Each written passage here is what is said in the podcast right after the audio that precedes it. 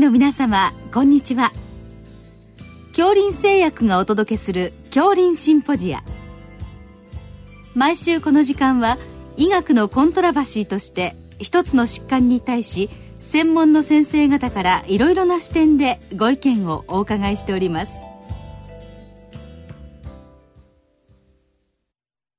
シリーズ臨床栄養の最新情報の1回目。臨床栄養の意義と題して東京大学病院病院長瀬戸康之さんにお話しいただきます聞き手は三越厚生事業団顧問中村春夫さんです瀬戸先生、はい、こんばんは。お忙しいところ。いえ。ありがとうございます。こちらこそ。はい。先生にご企画をいただきました臨床栄養の最新情報。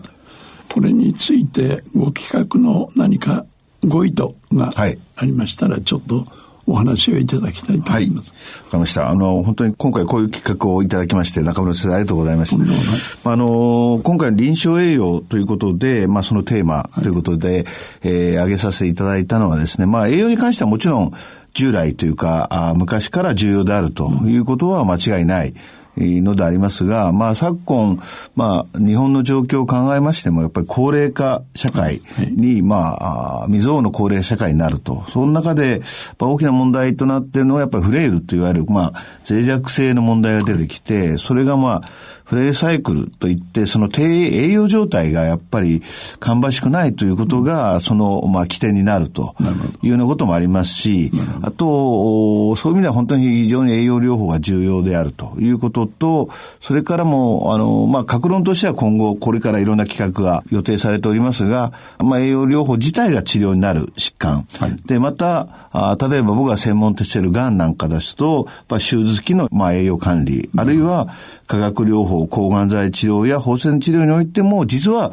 栄養状態が非常に重要であるというようなことは昨今の、まあ、報告で明らかになっておりますし、そういう意味では、やはり、まあ、今まで以上に栄養というものが非常にこう、臨床においても重要であるということと、もう一つはいろんなこう、栄養の療法の、いわゆるまあ、経路、ルートであるとか、はい、やっぱりその栄養療法の自体の、いわゆるその、なんて言いますかね、その財形とか、いろんなこう、ものが進歩しておりますので、まあ、今回は、まあ、こういった企画でですね、えー、幅広く、まあ、格論も含めて取り上げていただければと思って提案させていただきました。ありがとうございました。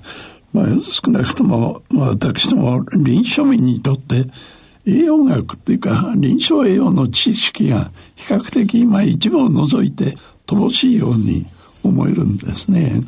僕は医学部の教育、まあ、一時大学にいた頃は教務部長をやらされていた時があって栄養学の駒を入れたいなと思ったんですがもう教えることがたくさんあってなかなか入らないという、まあ、なるべく学生さんの頃から教育をしているのは必要かなという。東大ではどうだったんですそうですね。あの東大では確かに昔は栄養学っていう名前の講座もあったと思いますけど、最近あの、それに特化したっていう意味ではあまりない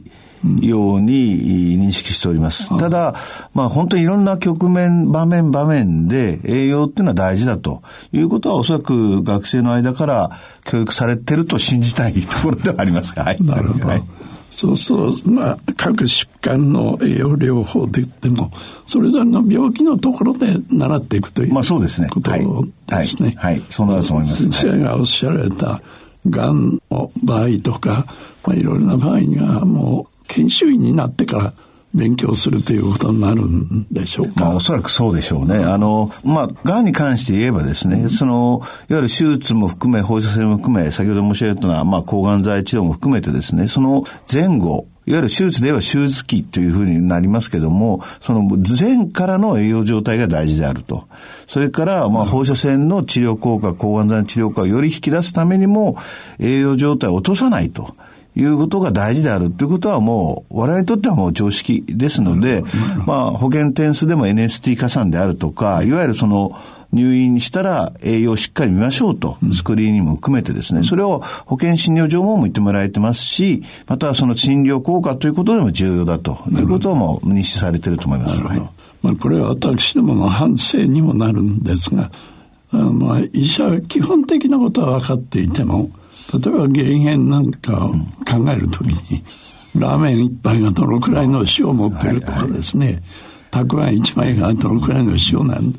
その辺の細かいことになると、どうも栄養士さんの助けを借りないと、患者さんに話ができないという。どの辺まで私どもが知ってた方がいいのか、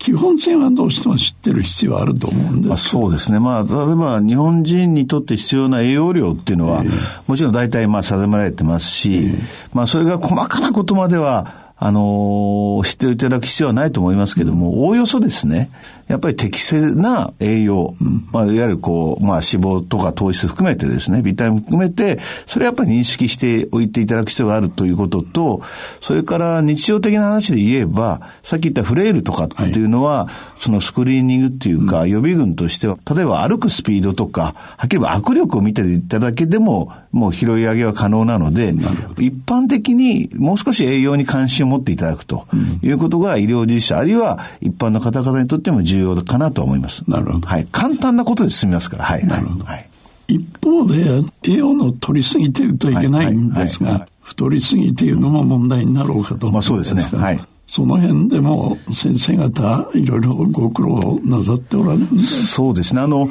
どちらかというと、まあ、例えばアメリカのような本当に肥満大国に比べると、はい、日本ではまだまだそれほど高度肥満っていうのは多くないと言われてます。すね、ただ、それでもやっぱり2014年に、いわゆるその高度肥満に対する外科治療という、まあ、スリーブ状移切除と言いますけど、それが認められてから、あもう日本でもその手術が多くなってきまして、大体2018年、おそらく700件程度ぐらい、全国で行われているだろうと。で、アメリカに行くとですね、実は手術の名が付く術式の中で最も多いのが肥満手術なんですね。そうですか。えー、で、うん、おそらく日本はまだもちろんそこまで行くとは思いませんけど、ただ一方で、その肥満手術が、実は糖尿病に代表されるような代謝疾患をも改善するということが、もう最近アメリカでは、本当いろんなもう、大規模な randomized control trial とか、そういうことが分かってきたので、昔はその減量手術、英語で bariatric surgery と言いましたが、最近は metabolic surgery と、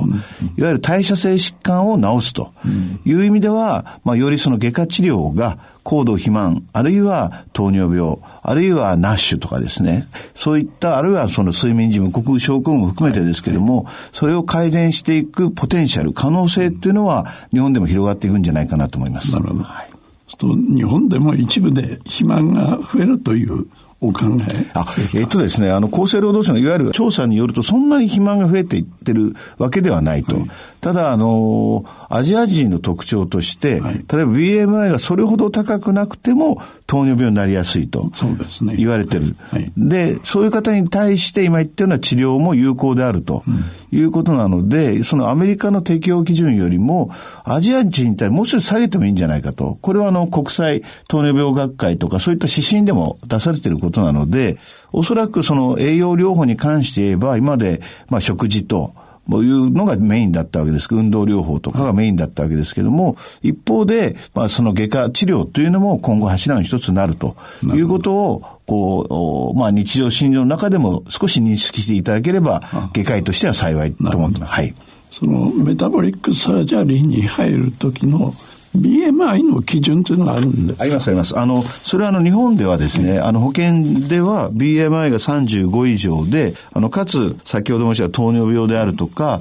まあ、高血圧、その余病が一つ以上ある人というのが保険適用なんですね。だけど、今の日本肥満症治療学会であるとかが提唱しているのは BMI が32.5以上。で、なおかつそういった病がある方は、日本人の場合は適用にしていいんじゃないかということで、実はあの、この4月に保険改定があるんですけども、はい、そこでの改定として申請要望を出しているところであります。なるほど。はい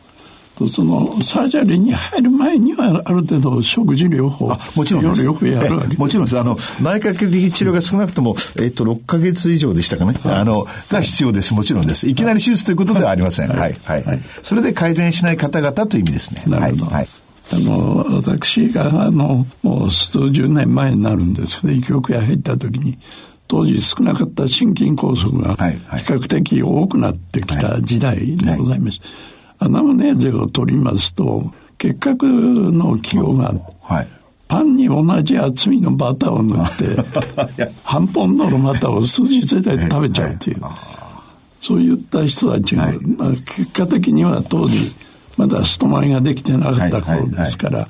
それで結核に対する体制は作られていったんだと思うんですけど、長い目で見てると心筋梗塞を作ってたのかなという。はい。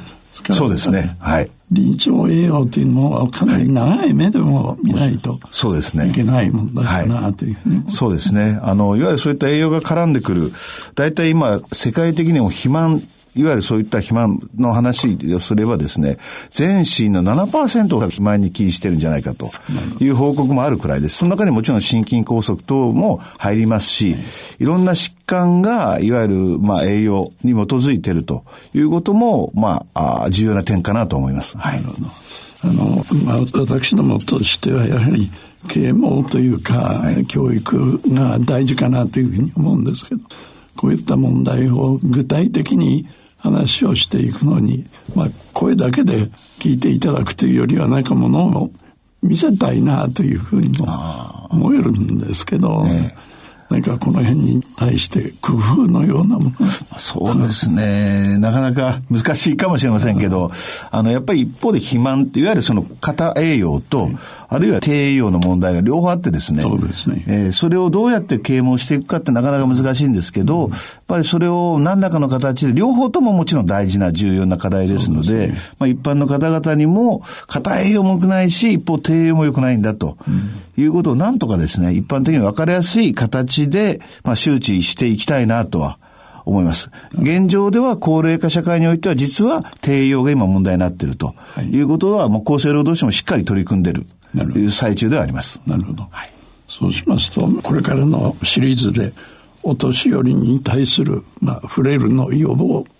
また少し若い人たちでの肥満の予防、そういった面でも大事なシリーズであるとそうですね。いうことが言えるかと思います。はい、ぜひ引き続き聞いていただければと思います。はい。ありがとうございました。はい、シリーズ、臨床栄養の最新情報の1回目、臨床栄養の意義と題して、東京大学病院病院長、瀬戸康之さんにお話しいただきました。聞き手は、三越厚生事業団顧問、中村春夫さんでした。